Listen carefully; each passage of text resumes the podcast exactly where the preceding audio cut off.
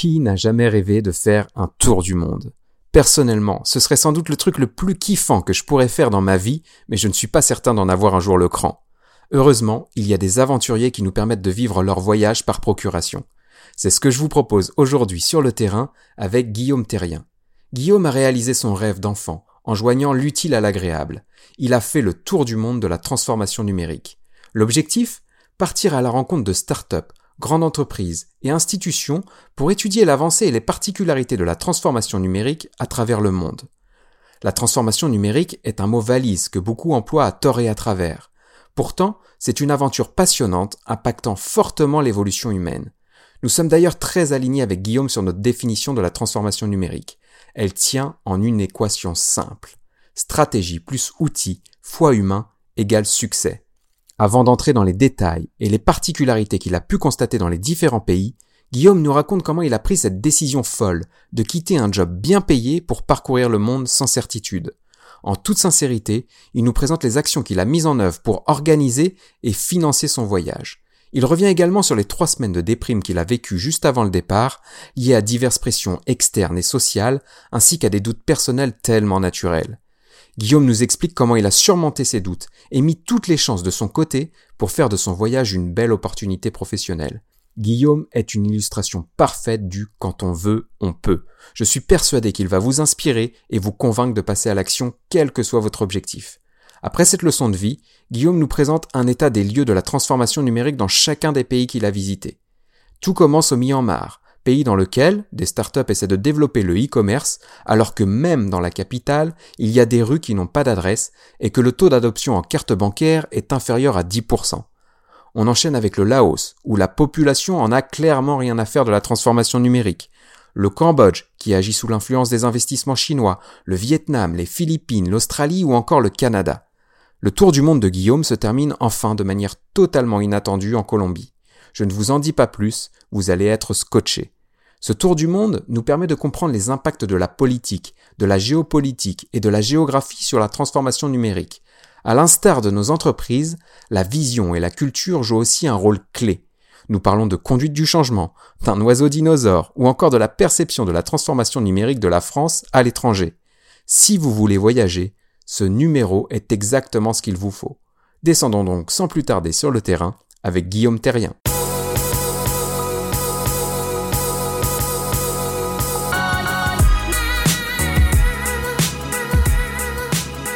Bah écoute Guillaume, euh, salut déjà. Euh, je suis ravi de je suis ravi de t'avoir sur ce numéro de, de, sur le terrain. Ça fait longtemps euh, qu'on discute, qu'on échange de temps en temps sur les réseaux sociaux, notamment Twitter.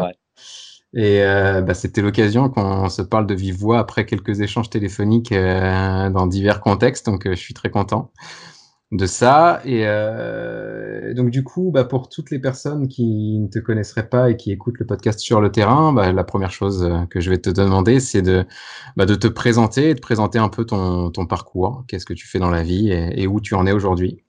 Ouais, avec plaisir. Bah, salut Ludo. Hein. Écoute, merci pour l'invitation déjà pour commencer.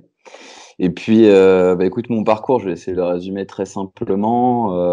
J'ai commencé à bosser dans le digital à la fin de mes études.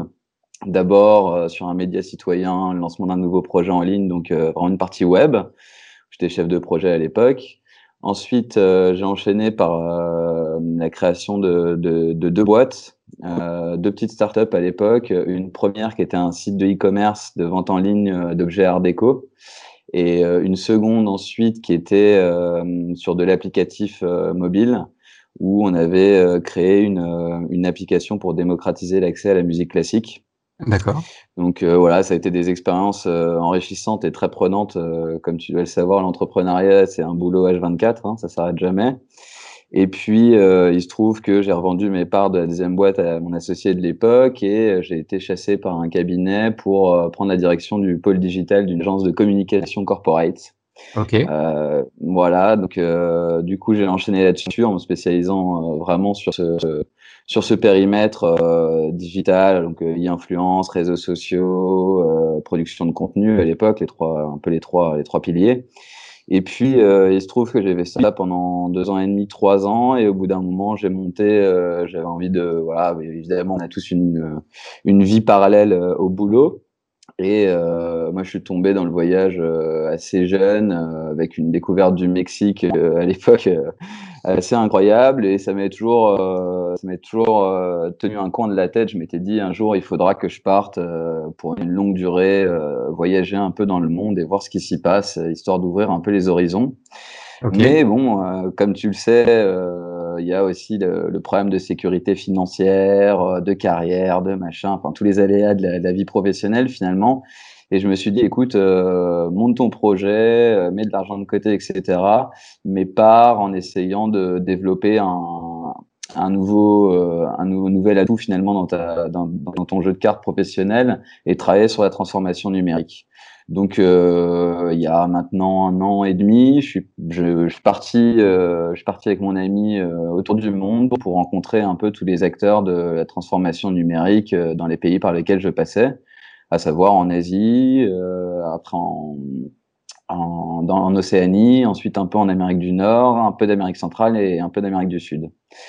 Donc voilà, l'idée c'était d'avoir ce projet-là, de rencontrer un peu des acteurs euh, sur le terrain de différents horizons, soit des startups, soit des groupes, euh, parfois même des, des, des, des personnalités de, du gouvernement, et puis de, de, tirer un peu un enseignement euh, global de ce qui se passait en termes de numérique à travers le monde tout en sachant que nous, franco-français, euh, on est souvent euh, les yeux rivés sur, euh, sur notre petit pays en pensant qu'on fait les choses les plus avancées, sans doute les mieux dans le monde et qu'il se passe quand même beaucoup de choses ailleurs.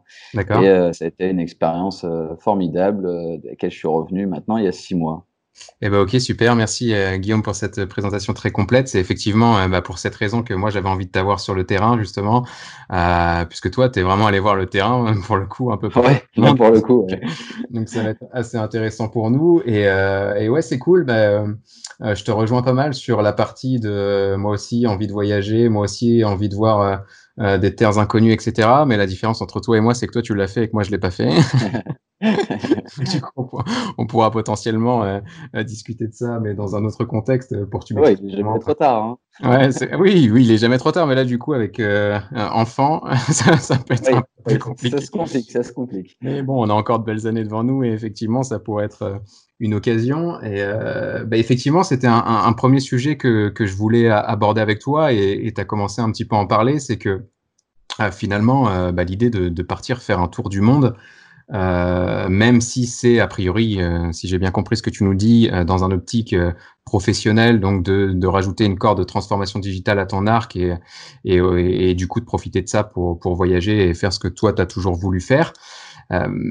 c'est quand même une décision qui peut paraître assez folle pour le coup. je, vais, je vais parler un peu de, de ce qu'on qu'on connaît, ce qu'on voit souvent dans les entreprises. Enfin, moi, je sais que quand j'étais salarié, euh, j'ai bossé dans, dans, différentes boîtes euh, et je, je, je, rencontrais toujours euh, une poignée de salariés dans ces boîtes-là qui me disaient euh, ouais bah enfin non ça me fait chier, je suis pas bien, je suis pas épanoui, le chef c'est un con, mon salaire c'est de la, de la merde. Euh, je, je, vais pas rester ici, je ferai pas de vieux os dans cette boîte-là, et tu les vois toujours 3, 5, 10 ans plus tard, ils sont toujours dans la même boîte et ils ont pas changé, quoi. Dans la matrice ouais, voilà, exactement. Et du coup, euh, bah, qu'est-ce qui t'est passé par la tête, en fait, toi, euh, au moment où, où tu étais dans ton agence, euh, pour te dire, bon, bah, ok, finalement, je plaque tout, j'abandonne mon poste. Et je prends un petit peu ce pari un peu fou de faire le tour du monde et, on verra ce qui se passe. Enfin, comment tu peux prendre cette décision-là et, est-ce que tu as rencontré peut-être des, éléments de blocage, peut-être psychologiques, qui t'ont fait douter, qui t'ont fait enfin, qu'aurait pu faire que tu prennes pas la bonne décision, etc. Et comment tu as passé ces blocages-là? Bah écoute, euh, alors pour revenir un peu aux sources du projet, déjà moi c'est comme je te le disais tout à l'heure, c'est un truc, euh, c'est un truc que j'ai voulu faire euh, depuis très jeune, donc j'y pensais, j'y pensais, c'était dans un coin de ma tête. Je disais à ma copine, je disais tout le temps, mais tu verras un jour, un jour on partira. Moi c'est c'est un rêve, je ferai pas encore d'enfant, je m'engagerai pas tant que j'aurais pas fait ça. Donc, si tu veux, c'était quelque chose qui, qui, qui restait dans un coin de ma tête et je, je savais que j'allais le faire à un moment. Et puis, en fait, il s'est trouvé que à l'époque, euh, j'étais dans l'agence. Euh, moi, mon boulot me plaisait. Hein, C'était pas du tout une question de fuir Paris ou de fuir, euh, de fuir l'aspect professionnel. Mon boulot le plaisait. Après, il se trouve que bon, au bout de, au bout de trois ans, j'avais fait un peu le, un peu le, tour du job. Euh, il y avait un petit plafond de verre qui a commencé à se créer un moment parce qu'on n'était pas dans une énorme agence. Donc, euh, au-delà de mon poste, euh, c'était après la direction de l'agence et ça s'était un peu bouché. Mhm. Donc, je me suis dit, écoute, c'est le moment, c'est le moment. Ma copine, elle, pareil, arrivait à la fin de son CDD. Et, et, on s'est dit bon bah c'est le moment. Donc moi ce qui s'est passé c'est que bah évidemment j'ai été voir ma, ma, ma directrice d'agence en lui en lui, en lui proposant un peu le projet en, en lui disant écoutez moi j'ai monté ce j'ai monté ce projet là je pense que c'est le moment. J'ai justement j'ai pas encore d'enfants. J'ai pas trop trop d'engagement euh, extérieur. Donc euh, j'ai envie de faire ça. Et euh, j'avais un peu un peu peur de sa réaction. Et en fait elle a été elle a été super à ce niveau là euh, elle m'a dit tout de suite euh, ah, super projet c'est bien. Alors évidemment j'espère que tu vas rester encore quelques mois pour faire la transition recruter ton remplaçant le former etc et on a passé un peu en, un deal à ce niveau-là. C'était euh, courant février 2018. Ouais, 2018, c'est ça. Et je lui ai dit, bah, écoutez, moi, de toute façon, euh, voilà, je me laisse six mois, euh, six à neuf mois pour euh, pour partir.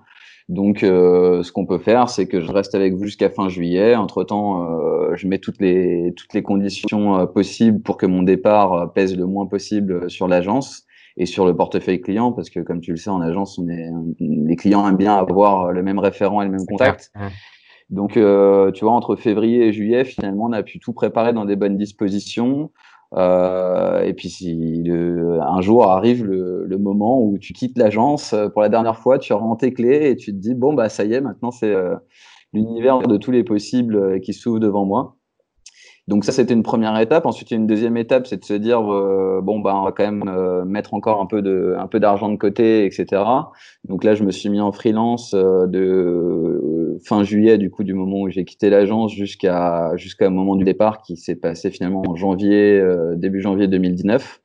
Donc j'ai fait six mois de freelance, à bosser à fond sur des projets sur des projets intéressants avec euh, éventuellement d'anciens clients, avec euh, des gens de mon réseau, etc. C'était c'était vraiment top. Puis c'était un retour un peu au freelance que j'avais euh, expérimenté pendant quelques mois avant avant ce poste en agence. Et, euh, et ça m'a permis de, de, compléter un peu mes économies pour pour organiser en parallèle le départ alors euh, voilà, je te parlais tout à l'heure du côté professionnel. Je me suis dit bon bah comment on va faire aussi pour continuer à gagner un peu d'argent pendant le voyage que bon, je suis assez organisé, assez stressé euh, sur ce genre de, de paramètres là. Donc euh, je me suis dit je vais je vais étudier un peu la transformation numérique dans le monde. Euh, j'ai bon j'ai un peu benchmarké ce qui se faisait sur le web. S'il y a des gens qui avaient un peu, un peu monté ce projet, j'en ai pas trouvé. Après, bon, je n'ai pas passé des nuits blanches à, à, à, scruter les fins fonds du web non plus pour, pour trouver un mec qui aurait, aurait, fait ça, mais en tout cas, ça me branchait bien. Euh, du coup, j'ai monté un partenariat en parallèle euh, avec euh, Siècle Digital. Ok.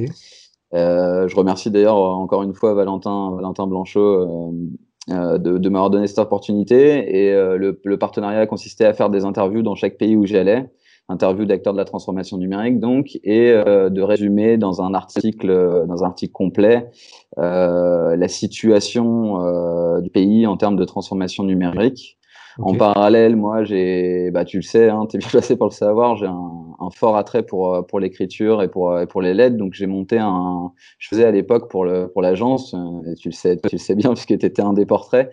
Je réalisais des portraits de voilà d'influenceurs. Alors à l'époque, c'était des influenceurs euh, sur sur sur le web pour mon agence et ça m'avait permis de de faire plein de choses, de rencontrer plein de gens super, des expériences top, etc. Du coup, je me suis dit, bah, je vais reprendre le concept, je vais reprendre ce concept-là et puis, juste euh, au lieu de, lieu de parler d'influenceurs, là, je vais cibler sur euh, les acteurs de la transformation numérique. Alors, je sais que c'est un mot un peu fourre-tout et, extrêmement large.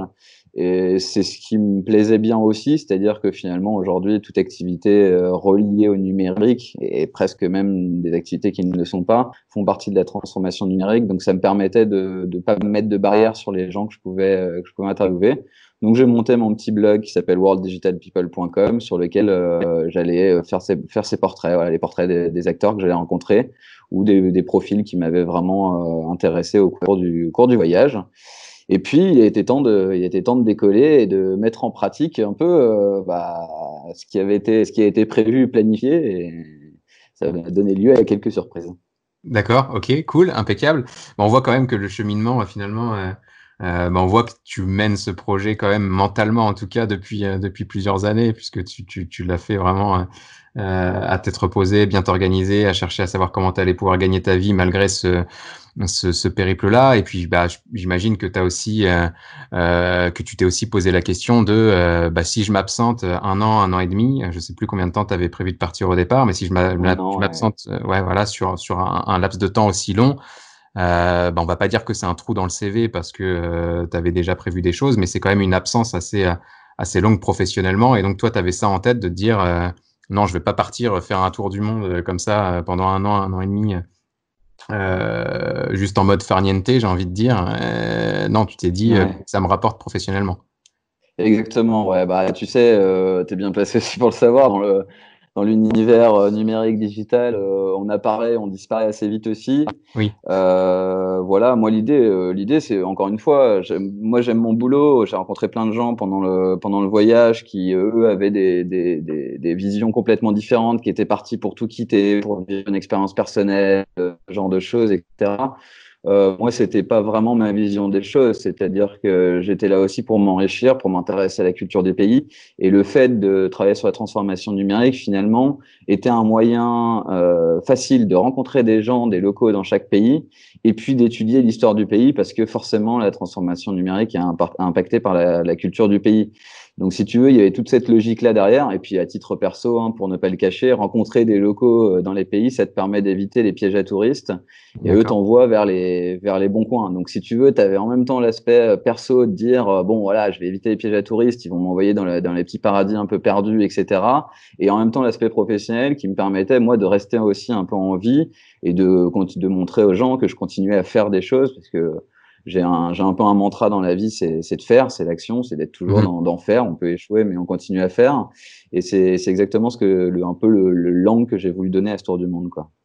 Ok, super, impeccable. Euh, j'avais prévu une question que j'ai zappée. Ça m'arrive souvent dans le podcast.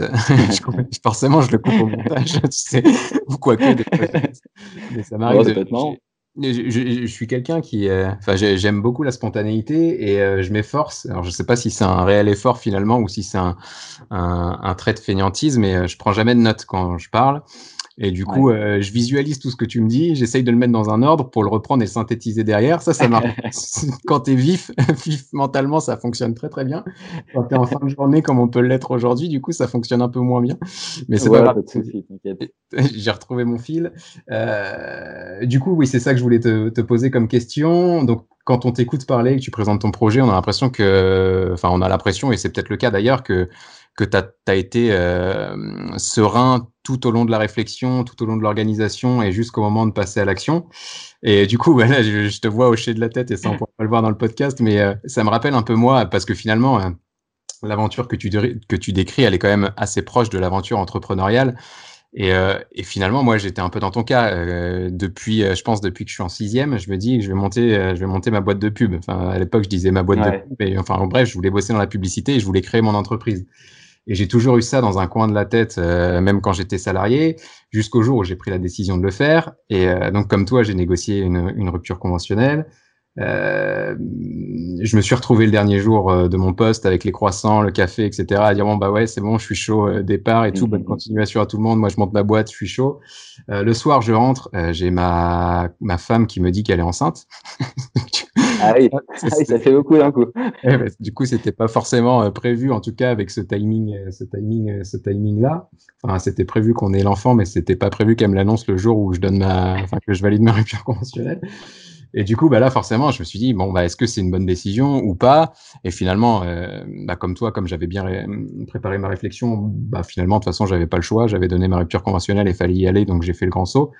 Euh, est-ce que toi, tu as eu des moments de doute? Est-ce que, euh, bah, est-ce qu'il y a un moment, tu t'es peut-être dit, euh, bah, en fait, j'ai fait une connerie, je vais reprendre un poste et on partira pas ou on partira plus tard? Ou ou est-ce que non, ça s'est passé un peu euh? Ouais, ouais, si, si, si, il y a eu des gros moments de doute. Alors, euh, en fait, tu as, deux causes principales à ces moments de doute. La première, c'est effectivement ce que, ce que, ce que tu évoquais tout à l'heure. On va dire que c'est plus les, les, les, pressions extérieures, euh, que ce soit celle de, de la carrière, entre guillemets, de la sacro-sainte carrière, où euh, tu ouais. te dis, bon, bah, finalement, je commence à faire mon trou, est-ce que c'est pas une connerie? Donc, ça, c'est une première pression. Ensuite, tu as une pression sociale, finalement, des gens qui sont autour de toi, parce que tu as deux types de, de réactions quand tu annonces ça aux gens. Euh, la première, c'est super, tu as trop de chance. Alors moi, j'ai détesté celle-là parce que non, c'est pas de la chance, il euh, n'y a rien à voir là-dedans, c'est un choix, etc. Et la deuxième, c'est mais attends, tu une bonne situation euh, financière, tu as un bon poste, tu as ton appart, tu es à Paris, enfin, qu'est-ce que tu vas aller te mettre en danger à faire ce tour du monde? Donc si tu veux, tu prends déjà ces deux, traits de pression qui sont vraiment extérieurs où euh, bon, faut les digérer. Après, euh, là, c'est du rationnel. Hein. Tu as, fait, as fait ton choix pour certaines raisons, donc tu arrives à l'évacuer. Et puis après, il y a la pression personnelle de se dire euh, bon, bah, je pars. Et tu sais très bien que moi qui, est, qui suis quand même très organisé et qui aime savoir où je vais, je savais très bien qu'il y avait un moment une obligation de lâcher prise, quoi, une obligation de se dire de toute façon, je peux pas prévoir ce qui va se passer. Donc, donc voilà, essaye de lâcher prise.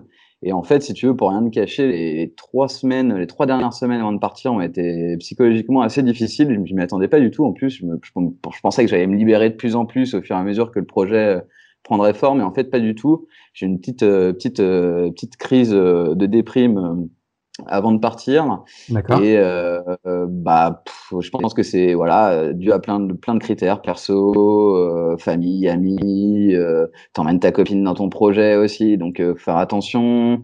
Voilà, tu prends la pression de, de l'extérieur et en fait cette pression là s'est évaporée instantanément. Et quand je te dis instantanément, c'est vraiment au moment où je suis monté dans l'avion.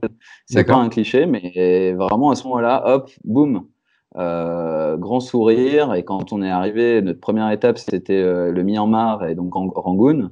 Quand on est arrivé à Yangoon, voilà, les trois premiers jours, moi j'étais là avec un sourire euh, étiré jusqu'aux oreilles et je savais, enfin voilà, j'ai plus aucune aucune appréhension, aucun doute. Je savais que maintenant il y avait plus qu'à et qu'il fallait foncer et que et que ça se passerait bien quoi. Donc donc voilà, et l'étape un peu préliminaire, t'as beau avoir tout organisé, tout bien préparé, boucler ton truc dans ta tête, etc il y a quand même une petite, euh, une petite zone d'ombre et qu'il faut savoir digérer et, analyser, quoi.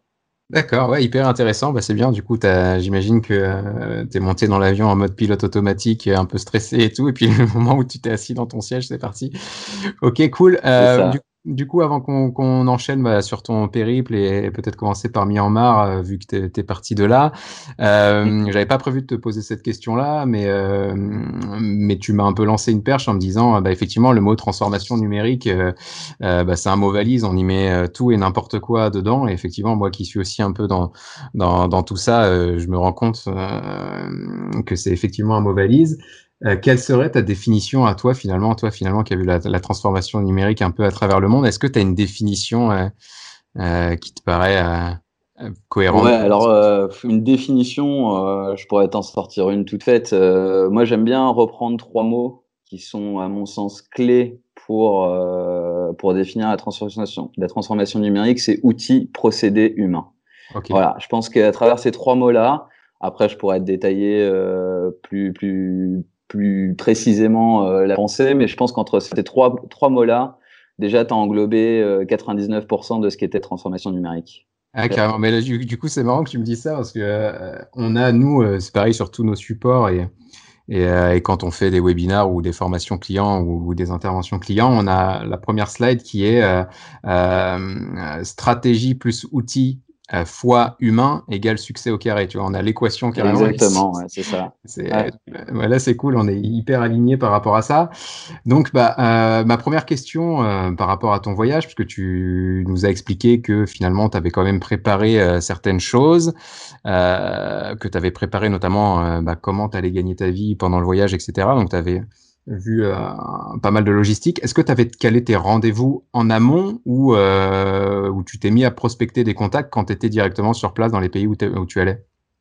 Alors le seul pays pour lequel, enfin j'ai toujours calé en amont, mais si tu veux le, bah, le seul, finalement les seuls rendez-vous que j'ai calés en amont, euh, c'est de Paris, je veux dire, c'est ceux du Myanmar. En fait, dans chaque pays où j'allais, euh, comme t'es pas non plus sûr de ton cheminement, de ton parcours, des dates précises auxquelles tu serais dans les capitales, puisque c'est souvent dans les capitales que j'ai rencontré des gens, c'était difficile de planifier sur un an, quasiment impossible. Et puis ça, ça, ça, n'avait rien de réaliste de, de donner rendez-vous à quelqu'un dans six mois qui est dans un pays à l'autre bout du monde.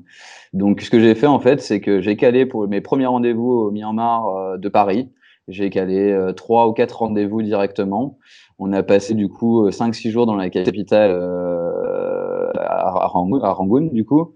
Et, et après, ça a été au fil de l'eau. Après, c'était bon, bah, j'ai fini mes rendez-vous, j'ai traité mes interviews, j'ai réussi à produire mon contenu, etc. Ok, maintenant, je me renseigne sur le nouveau pays où je vais, enfin, le prochain pays où je vais. Je me renseigne sur la culture du pays. Je me renseigne un peu sur le, le, tissu économique. Et ensuite en fait c'est encore une fois cette histoire d'entonnoir. Et après euh, quel profil je vais aller cibler en priorité? Et puis après euh, une fois que tu as trouvé les profils bah c'est c'est comme partout. Tu envoies euh, une dizaine quinzaine de mails à 15 ou 10 15 personnes différentes et puis tu as un taux de réussite généralement de soit entre 60 et 80% donc euh, voilà, après tu essayes de caler des dates, tu, tu, te débrouilles pour, euh, pour essayer de planifier euh, à un mois près ton voyage et de te dire bon bah la prochain pays c'est le Laos, ok bah je serai à Vientiane euh, à telle date, bon je mets cinq jours à Vientiane pour avoir mes rendez-vous et laisser un peu de un peu de marge aux, aux, locaux pour pour pour accepter ces rendez-vous. Après si tu veux sur le sur la prise de rendez-vous, ça a été, ça a été quand même euh, assez, assez simple dans le sens où les, les gens étaient étonnés de voir un journaliste français qui venait s'intéresser à la culture de leur pays et encore plus à la transformation numérique. Quand tu vas en Asie, que t'es français, eux ils se disent non mais attends, euh, enfin qu'est-ce qu'il vient faire là pour me parler de transformation numérique? Il doit être bien plus calé que moi sur le sujet, etc. Ce qui est pas forcément vrai d'ailleurs. Donc si tu veux, le, le taux d'échec finalement de, de, de, retour de mail est pas est pas si pas si important. Et euh, finalement, j'ai pu rencontrer à peu près euh, toutes les personnes que, que j'avais ciblées. Quoi. Ok, ah, du coup tu parles de, de ciblage. Est-ce que tu avais prévu euh, des catégories de contacts que tu voulais à tout prix euh, rencontrer? Enfin en tout cas des profils ou des structures euh, dans lesquelles tu voulais avoir des contacts. Comment ça s'est passé à ce niveau-là? Ouais, alors c'est bon, c'est pas aussi. J'avais prévu en fait trois catégories, trois grandes catégories, on va dire de, de, de contacts. Il y avait tout l'univers startup, incubateur, accélérateur, tout ce que tu veux, tout cet univers-là, enfin VP, etc. Euh, tu avais tout l'univers après groupe, grand groupe, euh, quel qu'il soit, et après tout l'univers euh, gouvernemental. Euh, autant dire que euh, le, le, taux d'échec sur les, les, les réponses pour les acteurs gouvernementaux a été plus important que pour celui des startups, mais ça je m'y attendais, je le savais. Euh, pour les grands groupes, c'est un peu plus compliqué aussi parce que tu, tu sais comment ça fonctionne. Il y a les archives, il faut demander des autorisations N plus 1, gna gna gna gna. Donc, c'est pareil, j'en ai eu pas mal, hein, mais, euh, mais c'est vrai que le, les contacts les plus dynamiques et qui m'ont apporté le plus d'informations finalement sur, euh, sur le sujet, ça restait quand même tout l'univers euh, entrepreneuriat euh, et tout ce qui tourne autour. Hein, donc malgré tout, pendant, pendant tout le voyage, j'ai ciblé ces trois catégories de, de, de, de, ouais, de prospects, quoi, finalement, de, de, locaux que j'avais envie de rencontrer. Quoi. Ok, ok. Et du coup, en termes d'interview, tu avais euh, calé des, des, questions un peu standards pour, euh, pour tout le monde? Ou est-ce que tu avais, enfin, je sais pas, tu es parti avec des hypothèses que tu voulais valider selon les zones géographiques ou tu étais vraiment en mode spontané euh? Non, j'étais en mode spontané. En fait, si tu veux, bah, comme, pour, comme pour toutes les interviews, je me renseignais à fond sur le profil, sur la boîte pour laquelle il bossait. Euh, j'essayais de trouver un peu, bon, euh, d'ouvrir un peu mes interviews, euh, de commencer bah, forcément par leur parcours, des questions assez génériques, pour ouvrir après vers les spécificités de les spécificités du, du pays et des personnes concernées. Donc euh, voilà, ça n'a pas été évident parce que ce qu'il faut voir derrière une interview, c'est que euh, bah, d'abord tu, tu, envoies le mail de contact, tu dois gérer donc euh, un peu toute la partie service client, répondre, etc. Ensuite, bah, tu te renseignes sur la personne, sur l'entreprise, sur le pays pour essayer d'avoir des questions, les questions les plus pertinentes et les plus précises possibles. Euh, ensuite, bah, écoute, tu te t'envoies t'envoies un peu l'interview aux gens pour qu'ils puissent la préparer. Donc, tu la traduis en anglais forcément pour la plupart des pays. Mhm. Ensuite, bah, il faut te rendre euh, sur le lieu de l'interview, échanger avec les personnes, enregistrer. J'enregistrais tout euh, à l'audio. Euh, j'aurais pu faire un podcast d'ailleurs, mais j'enregistrais tout à l'audio à, l'époque. Et donc ensuite, bah, tu reprends ton audio, tu enfin tu tu recouches ton interview sur le papier en anglais, tu traduis en français et euh, ensuite tu intègres dans le back-office de Siècle Digital. Donc tu vois, ça fait quand même énormément de boulot pour une, pour une petite interview. Mais bon, après, le, le plaisir était là. Euh, moi, j'ai appris, j'ai appris beaucoup de choses au contact de ces gens-là. Donc, euh, donc finalement, euh, c'était, c'était vraiment gagnant-gagnant. quoi. Ok, super, impeccable. Euh, bah, je vois que tu avais un process aussi assez proche de finalement ce que tu faisais euh, dans l'agence de com pour faire tes, tes portraits d'influenceurs. Ah bah j'utilise ce qui a fonctionné, euh, ce qui a fonctionné en France. J'essaye d'appliquer le modèle à l'étranger. Ça, ça, a bien marché. Alors après il y a des ratés, il y a des ratés, et puis tu peux pas toujours reproduire les mêmes formats, mais mais ouais, c'était c'était un peu la, la même idée, ouais. Ok, super, impeccable. Euh, du coup, donc tu as commencé par le Myanmar. Euh, Qu'est-ce que tu as pensé de ce pays? On dit souvent, enfin, on, entend beaucoup de, de, digital nomades et on reparlera de, digital nomades en fin d'épisode, mais euh, bah souvent les digital nomades vont vers l'Asie parce que c'est un, une zone où c'est assez simple d'entreprendre et qu'il y a des communautés aussi tech qui sont assez, euh, assez nombreuses. Est-ce que c'est vraiment le sentiment que tu as eu, toi, sur l'Asie euh, en termes de maturité? Sur l'Asie, oui. Alors, encore une fois, euh, finalement, moi, j'ai fait l'Asie du Sud-Est. Donc, en Asie, mm-hmm. j'ai fait, euh, j'ai visité Myanmar, Laos, Cambodge, Vietnam et après Philippines. Euh, et si tu veux, j'étais parti euh, un peu comme un imbécile de français avec l'idée que bah, tous les Asiatiques du Sud-Est finalement se ressemblaient un peu euh, dans la manière de vivre, la, culture culinaire et tout, le niveau de développement. Et en fait, je me suis aperçu très rapidement que pas du tout. Donc c'est difficile de, de, faire un, de faire un point global sur l'Asie parce que tu vas avoir des, des, des différences colossales, par exemple, entre un pays comme le Vietnam euh, et le Myanmar ou euh, le Cambodge et le Laos. Enfin, ils sont vraiment tous différents avec des caractéristiques propres en termes de, en termes de transformation numérique, mais pas que, en termes de culture, d'influence, etc. Donc, euh, si je résumais un peu euh, le Myanmar, pour commencer par le Myanmar, euh, ce qui m'a marqué au Myanmar, c'est que hum, le fait, la conjoncture politique là-bas fait qu'ils ont pris énormément de retard euh, sur la sur la transformation numérique. Euh, cependant, bah, typiquement, je te prends un exemple très précis pour illustrer ça. Euh, ils essayent d'être des startups qui essayent de développer le e-commerce, mais même dans la capitale, tu as des rues qui n'ont pas d'adresse. Donc, euh, si tu veux, euh, voilà, tu as tes. Alors, ils essayent. Euh, le, le taux d'équipement mobile euh, est, incroyable, alors qu'il y a, allez, encore cinq ans, une carte, une carte SIM, ça coûtait une fortune pour eux. Ils sont à fond sur sur les sur les réseaux sociaux. Euh, il y a vraiment une volonté de, une volonté de, d'avancer vers euh, vers ce, vers cette trans, vers cette transition numérique, mais euh, les, les, outils et les infrastructures technologiques et, et, techniques tout court sont quand même très à la masse.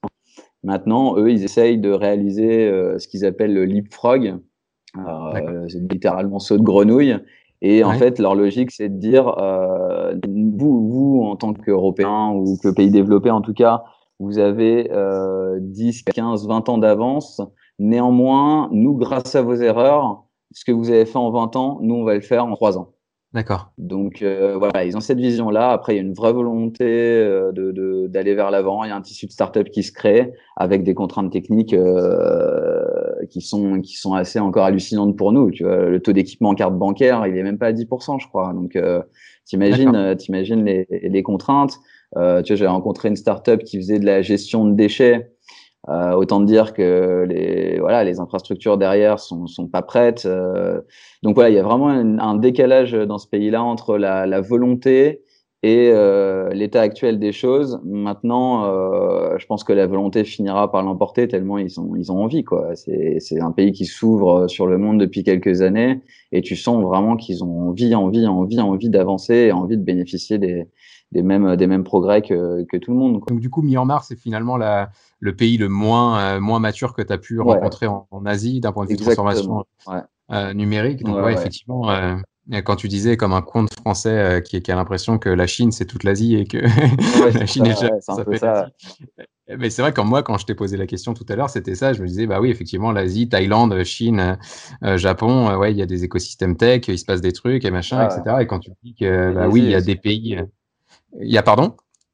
Malaisie aussi énormément, qui est une grosse euh, pointe de ces choses-là. Ouais, exact. Et quand effectivement tu entends euh, euh, que bah effectivement il y a des pays où il n'y a pas d'adresse et ça paraît tout bête, mais voilà c'est comme ça. Pour le e-commerce du coup c'est très compliqué. T'as pas de t'as pas de paiement par carte bancaire. Question un, un, un, un peu con par rapport à ça d'ailleurs. Est-ce qu'il y a le quand même enfin smartphone tout ça c'est répandu? Il y a paiement par mobile ou pas? Enfin c'est Non, non, ouais, très peu. Alors, très peu, très peu. Au Myanmar, très peu de paiements par mobile. Le mobile, pour l'instant, le taux d'équipement est en train d'exploser. Donc, euh, tu as quasiment tout le monde maintenant qui a, qui a, un mobile, etc. Après, tout se fait en cash. Mais ce qui a donné lieu aussi à de, à de belles boîtes, je pense, alors je me souviens, je crois que le, le nom de la boîte, c'était Wave Money, euh, qui est un peu leur Western Union local. Et du coup, c'est des boîtes qui fonctionnent super bien, donc euh, qui ont été créées assez récemment. Avec, euh, il me semble qu'il y a une intervention de l'État et d'autres gros groupes euh, euh, suédois ou enfin nordiques en tout cas. Et euh, donc euh, voilà, et ça crée aussi, y a, comme la demande explose, forcément euh, l'offre euh, bah, tend à se développer. Après, encore, et puis je suis persuadé qu'ils ont raison finalement en disant que ce que nous on a fait en 15 ans en tâtant à droite à gauche, euh, eux ils vont le faire en 5 ans sans doute. Mmh. Ils vont gagner beaucoup plus de temps parce que voilà. Donc après, encore une fois, le Myanmar c'est très particulier parce que la junte militaire qui est toujours au pouvoir. Euh, on en a beaucoup entendu parler euh, et le pays euh, voilà, il y a quand même, quand même de gros problèmes encore politiques et, et, et, sociaux. Donc voilà, forcément, ça a un impact sur la transformation numérique du pays. Après, tu vois, par exemple, avec un autre pays, pour continuer euh, la mmh. discussion, avec un pays comme le Laos, par exemple, ça n'a rien à voir. Le Laos, c'est pareil en termes de transformation numérique, on est loin en termes de taux d'équipement, on est, on est aussi à la ramasse. Finalement, c'est peut-être le Laos est peut-être plus proche du Myanmar que d'un pays comme le Vietnam, voire même le Cambodge, tu vois. Okay. Mais au Laos, euh, la culture fait, alors déjà, ils sont protégés entre guillemets un peu de de, de la Chine, de l'impérialisme chinois entre guillemets par euh, par la Thaïlande parce qu'ils ont une culture euh, connue et euh, commune et que bon, euh, les Thaïlandais euh, considèrent euh, les, les, les Laos comme comme leurs petits frères un peu, ils sont contents ah. d'aller au Laos. Et puis au Laos, on est encore sur un mode de vie qui est extrêmement rudimentaire, c'est-à-dire que les gens sont agriculteurs et pêcheurs. Euh, du fait des ressources naturelles et de la localisation géographique du pays. Euh, tu as un fleuve que, comme, le, comme le Mekong qui passe à travers tout le pays, tu as des, des, hectares des hectares de, de forêts intactes, etc.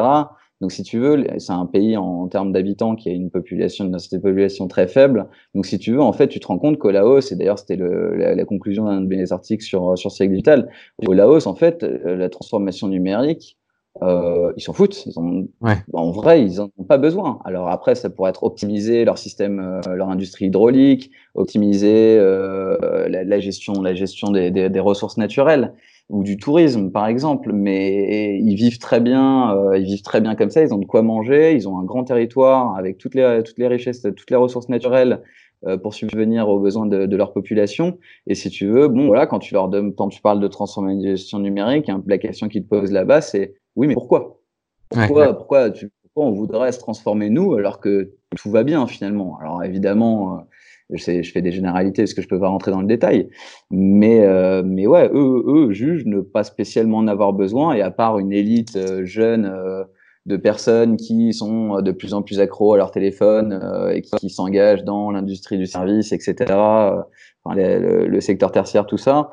sinon, 95% de la, de la population voit pas voit pas la nécessité de ça. Et très sincèrement, pour les avoir fréquentés de très près, euh, ils ont ils ont raison, ils sont bien, ils, sont, okay. ils sont, bien. Voilà, il y a, y a, pas il y a pas grand chose à dire. Euh, ils ont tout ce qu'il faut, euh, ils sont souriants, euh, ils, ils, mangent à leur faim. Euh, voilà, je, ils ont un pays magnifique, ils ont encore des animaux. Enfin, je, voilà, je, je, je, peux voir les choses aussi sous cet angle. Et moi, c'est ça a été une des premières. alors, je vais pas dire révélation parce que on va, on va pas rentrer non plus dans le, dans le mystique, mais ça a été une des premières leçons de me dire, oui, bah, finalement, est-ce que la transformation numérique ou la transition numérique est vraiment utile pour tous les pays?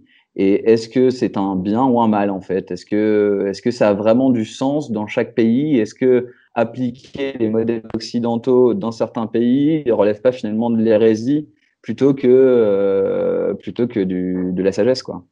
D'accord, ça marche. Mais du coup, par rapport à toi, quand toi, tu viens avec ton bagage, ton contexte euh, euh de français, travaillant dans le digital, etc., et que tu arrives dans un pays comme le Laos, et qu'en fait, bah, tu te rends compte comme dans un, que dans un pays comme le Laos, ton métier, il sert à rien.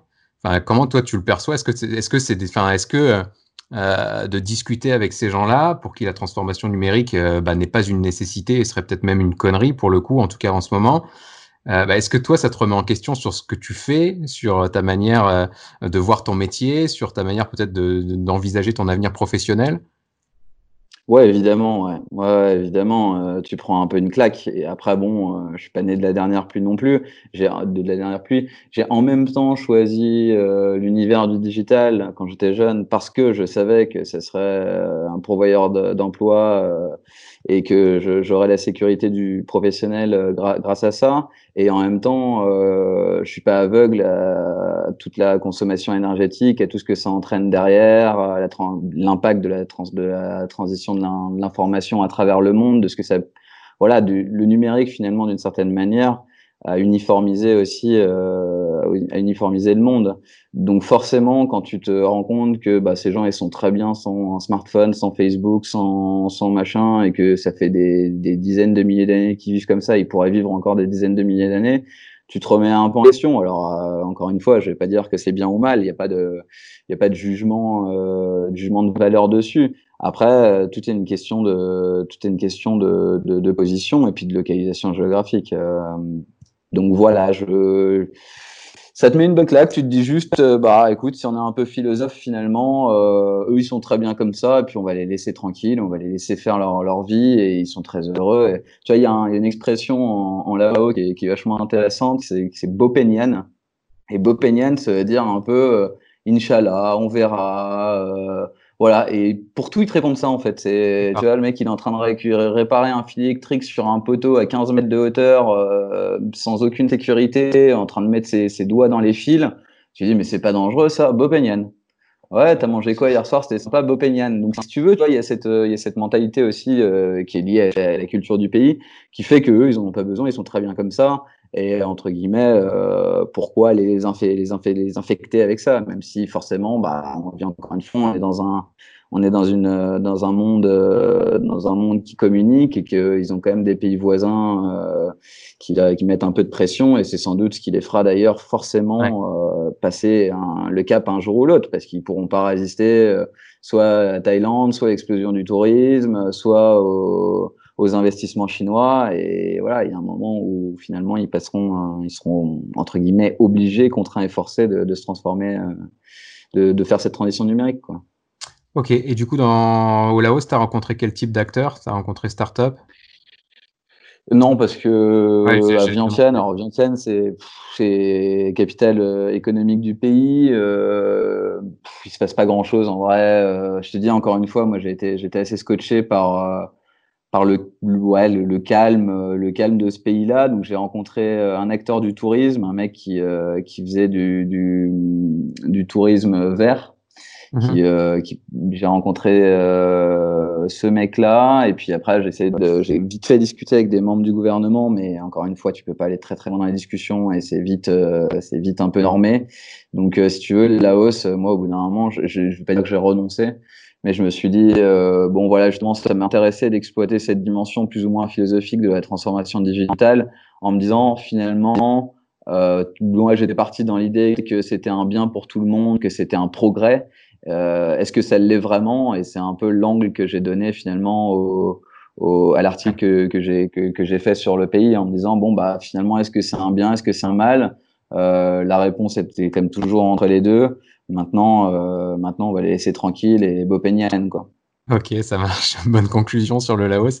Du coup, est-ce que tu as rencontré, est-ce que tu as rencontré justement ce, ce contexte un peu de, bah non, pour l'instant, la transformation numérique, c'est pas une nécessité pour nous dans d'autres pays qu'en Asie, enfin, que du coup en Asie? Non, c'est vraiment propre. et c'est, ouais, c'est vraiment, enfin, là, j'ai pas, encore une fois, hein, j'ai pas non plus fait tous les pays de la planète, mais le Laos, c'est vraiment un cas particulier, très particulier parce qu'après tu peux avoir des pays euh, qui sont en retard sur leur transformation numérique, mais par contre c'est pas ça, ça, ça, ça découle pas d'une volonté, ça découle vraiment de, de problèmes politiques ou de, de problèmes d'infrastructure, etc.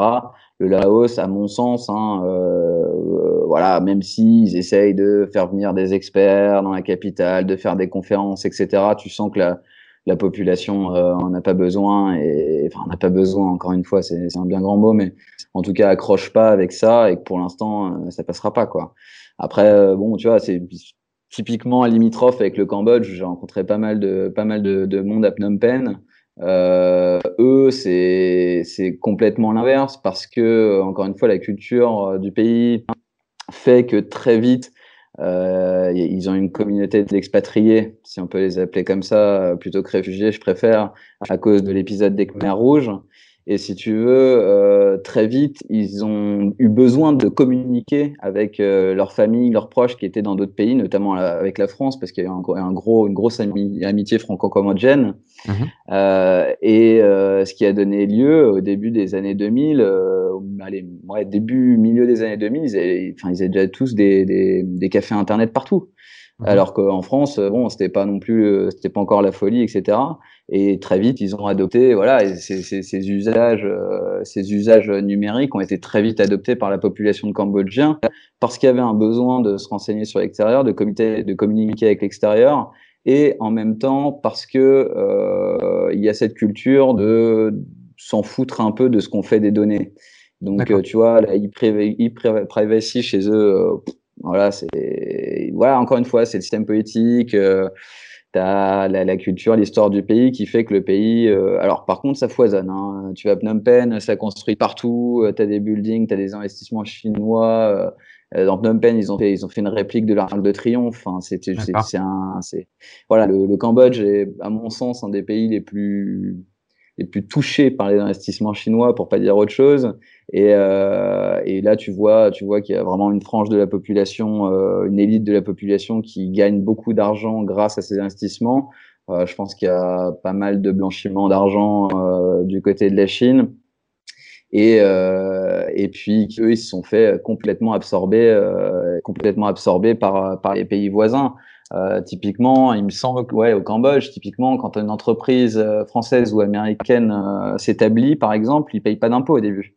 Donc, tu vois, tout est fait pour faire venir l'extérieur à l'intérieur, pour apporter la connaissance, pour apporter les cerveaux, pour apporter la technologie et pour développer tout ça. Le seul problème qu'il y a derrière tout ça, c'est que finalement, ça bénéficie moins rapidement à la population que, que, que dans d'autres pays parce que encore une fois c'est l'entonnoir là pour le coup c'est l'entonnoir inversé quoi. Ça vient du ça vient du bas et ça, ça reste en haut quoi. D'accord ok. Donc tu vois voilà la situation du Cambodge est encore encore un peu un peu différente de, de, de celle du Laos ou, de, ou du Myanmar ou du Vietnam ou des Philippines et pour le coup euh, eux si tu veux alors là alors t'as l'équivalent de Uber t'as l'équivalent de bon encore une fois il y a de grosses disparités euh, régionales entre la capitale euh, ou, des, ou des grandes villes cambodgiennes et les campagnes cambodgiennes, euh, c'est voilà, c'est pas la même chose. Mais, euh, mais globalement, le, pays avance dans ce sens-là. Mais le fait du coup que hum, bah, le Cambodge finalement amorce une transformation numérique un peu euh, bah, incitée par les investissements chinois, etc. Est-ce que c'est pas non plus euh, un risque euh, bah, pour leur culture, euh, dans le sens où tout à l'heure on disait effectivement que la transformation numérique c'était outil, stratégie, process et surtout humain. Euh, bah, si l'humain dans un pays comme le Cambodge, c'est un humain chinois ou un humain américain qui vient apporter ses bonnes pratiques à lui et, et ses intérêts à lui, est-ce que ça ça peut pas nuire au pays? Euh, Je vois, alors là, moi, c'est d'un œil extérieur et, et c'est euh, pour le coup euh, un, un, œil totalement peut-être, enfin totalement naïf, mais quand tu vois euh, la Corée du Sud, par exemple, en tout cas ce que moi j'en vois euh, de mon positionnement français, on a vraiment l'impression qu'ils ont amorcé leur transformation digitale. Euh, bon, eux, ils sont très très avancés dans le process, etc. Mais on a l'impression ouais, qu'ils ont gardé leur culture. Ils ont, enfin, qu'ils ont, euh, on a l'impression que leur culture, elle est vraiment au centre de cette transformation digitale. Est-ce que que c'est ce que tu as, enfin, est-ce que tu as vu ça aussi au Cambodge ou est-ce que justement tu as, as, eu l'impression que c'était, euh, entre guillemets, une colonisation numérique, quoi? C'est un peu des deux si tu veux, parce que malgré tout, la population répond euh, répond vraiment bien à ces usages euh, du fait de justement ce que je te disais tout à l'heure sur le régime des Khmers rouges, etc. Mmh. Euh, la population a adopté ces usages et crée une demande, une demande très forte. Et de l'autre côté, euh, on va dire que le, les infrastructures cambodgiennes et le gouvernement cambodgien sont pas à même en interne de répondre à cette demande. Euh, donc, qu'est-ce qu'ils se sont dit? On va ouvrir vers l'extérieur, on va apporter les connaissances de l'extérieur. Et finalement, oh, oui, c'est pas forcément bénéfique. Après, la culture cambodgienne, déjà, est à l'origine, il y a un peu un melting, c'est un pays particulier en Asie du Sud-Est, c'est un peu un melting pot, etc. Donc, ils ont une culture propre. Mais tu vois, typiquement, euh, au Cambodge, tu payes en dollars. La plupart, la plupart du temps, tu payes en dollars. Tu payes quasiment pas dans la monnaie locale. Ou alors, on te rend dans la monnaie, on te rend sur ton dollar dans la monnaie locale, mais ils ont double monnaie. Donc, tu vois vraiment l'impact finalement euh, des puissances étrangères, de la France, des États-Unis et de la Chine principalement. Euh, ils jouent une petite bataille euh, sur ce terrain-là. En plus, euh, d'une certaine manière, le Cambodge a une population, euh, du coup, euh, on va dire mature pour pour implanter toutes ces technologies. Donc, finalement, le Cambodge en Asie sert un peu, ce que j'ai pu en comprendre et ce qu'on en a dit, sert un peu de laboratoire. Okay. C'est-à-dire qu'on vient tester sur un marché qui est plus petit, qui est très réceptif. On vient tester des solutions qui seront après éventuellement appliquées à des pays plus plus plus grands, plus avancés, moins avancés, voilà. Ok, très bien. Euh, du coup, tu as continué ton périple en Asie après le Cambodge ou tu es parti euh... Ouais, non, je suis parti au Viet euh, Vietnam après, ouais. Ok, et Vietnam. Euh, Vietnam, euh, Vietnam très. Alors bon, voilà, là le, le, le, régime politique et là, je pense que leur principale phobie, c'est de, de faire envahir par, par les Chinois, en tout cas de perdre la, perdre la face face face à la puissance euh, du voisin, euh, du voisin chinois. Donc eux, ils sont ultra branchés euh, cybersécurité. Ils ont une population qui est globalement, globalement assez avancée. Alors encore une fois, hein, je parle là, je parle des grandes villes parce que si on rentre dans le détail des, des, des campagnes, des disparités régionales, etc., on, on s'en sort pas et ça n'a plus aucune valeur parce que la transformation numérique au fin fond de la campagne vietnamienne, je pense que c'est à peu près la même chose qu'au fin fond de la campagne française. Ça n'a pas, ça n'a pas grande signification. Mm. Après, voilà, le Vietnam, ils sont super branchés sur la cybersécurité. Ils travaillent énormément là-dessus. Ils ont quand même la mer de Chine euh, à côté, qui est, qui est un gros enjeu géopolitique euh, dans, dans la région. Donc euh, voilà, eux, ils servent un peu de la, transition numérique en même temps pour contrôler leur population et pour éviter que des géants américains type Facebook, Amazon, etc., et des géants chinois s'implantent et viennent prendre tout le marché. Euh, euh, donc ils encouragent, le gouvernement encourage vachement la création de startups. J'avais rencontré bah, au Vietnam, j'ai rencontré le, le fondateur de l'équivalent du Bon Coin français. Ok. Euh, et, euh, et, ce mec-là était, était, très, très intéressant. C'est un mec qui a fait ses, États-Unis, euh, ses études aux États-Unis et qui était rentré euh, pour créer justement cette plateforme-là. Et j'ai trouvé très significatif d'un peu de la mentalité vietnamienne, c'est-à-dire qu'ils ont été chercher, eux, ils ont fait l'inverse du Cambodge. Ils ont été chercher la connaissance à l'extérieur et ils l'ont développée selon leur propre culture, selon leurs propres usages, selon leurs propres, leurs propres moyens finalement. Et forcément derrière, bah, ils maîtrisent un peu mieux après leur transformation numérique et ils maîtrisent un peu mieux aussi les, les recettes liées, euh, liées, liées, à toute l'industrie du numérique. Quoi. Ok, c'est hyper intéressant. Du coup, on voit bien, euh, bah là, sur les, les, les, les 3-4 pays qu'on vient de, de décrire, euh, l'importance de la géopolitique, en fait, juste sur la, la nature de la, de la, de la transformation numérique. Et du coup, euh, ce fait justement que la cybersécurité soit hyper importante au, au Vietnam, c'est aussi quelque chose que tu as retrouvé dans la population d'un point de vue euh, protection des données. Tout, justement, tout on disait qu'au Cambodge, euh, bah, la protection des données, euh, c'était pas du tout un sujet. Euh, au Vietnam, tu bah, sens ça oui et non, oui et non dans le sens, dans le sens, tu vois, par exemple, il y a une initiative qui a été lancée par le gouvernement il y a, j'y étais quand, il y a un an, un an et demi peut-être maintenant. Alors les dates, j'ai plus les, pré, les, les, dates avec, avec, précision, mais une initiative qui a été de, de dire à la population vietnamienne euh, de créer une gigantesque base de données gouvernementales avec toutes les informations euh, de la population vietnamienne qui sont intégrées dedans. Et cette base de données-là est ouverte aux entreprises vietnamiennes. Donc tu vois la logique un peu qu'il y a derrière, c'est-à-dire qu'on va récolter de la donnée, la population globale est pas assez éduquée pour comprendre, à mon sens, hein, le, le, le, le, pouvoir des données. Du coup, donne, fournit ces données gratuitement en, en utilisant des applications, voilà, machin, à cette base de, à cette base de, de données gouvernementales, qui, elle, après, redistribuée à certaines entreprises en fonction de leur orientation, en fonction de leur, leur business, etc.